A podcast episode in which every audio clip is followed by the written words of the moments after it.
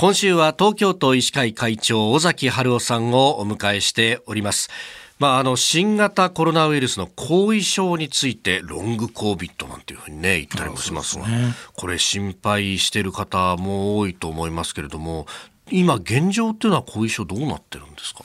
そうですね、まあ、いろんなあの研究の報告とかあるんですけど、はい、やはり10%から40%ぐらいの人にやはり療養期間を終えても何らかの症状が残っていると。はい、で1年ぐらい経過してもですね、はい、5%ぐらいの方は引き続きそういうものを持っていると。残ってしまうということは言われてますので、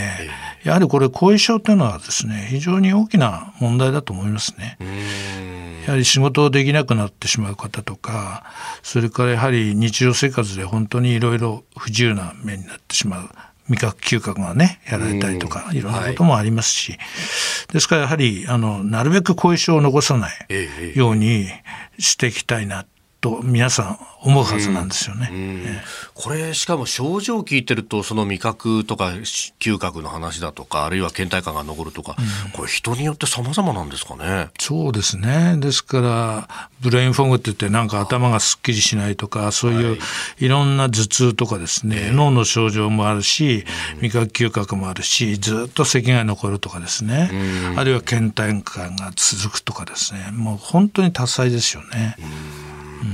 でこのまあ対策若い世代を含めての対策っていうのはあるんでしょうか？まあ、後遺症にあると効くんではないかというようなあの薬もですね今出てきてますので、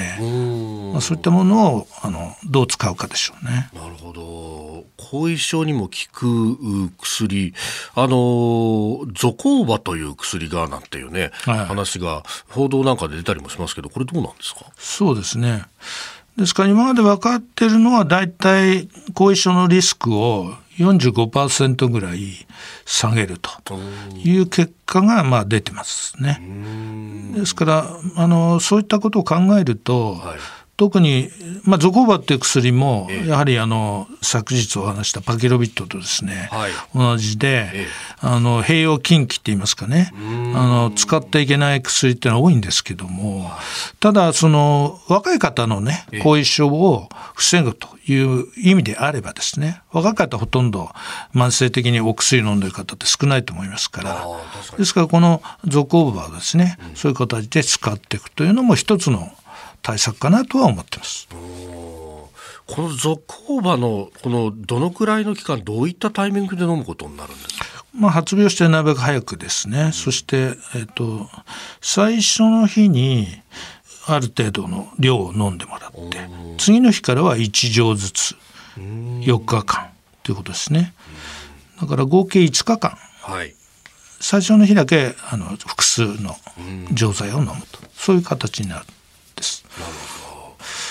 さあ、まあ、あの、このね、1週間の中で現状、後遺症、ワクチンなどなどお話伺ってまいりましたが、この新型コロナウイルスに対して、まあ、あの、この先年度も変わるというところあります。えー、国民のできる心構えであるとか、備えについて、会長どうお考えでしょうか？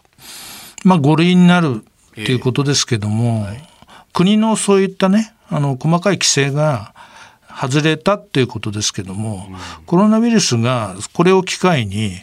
消えるわけでもないし、はい、で今後もどういう展開になるかまだまだ分かんない面もありますね。うん、ただその抗体を持たれてる方もかなり増えてきてるのも事実ですよね。ですからまあ欧米並みには言ってませんけどもですから日本でもだいぶそういう意味で、え感染する方が今後減ってくる可能性は高いですよね。だからそういう中でどうやって自分で気をつけていくか、はい、きちっと自分でですね防衛その防衛対策というか感染防御の対策をやっぱりしっかり続けていくっていうことが大事なんだろうなと思いますよね。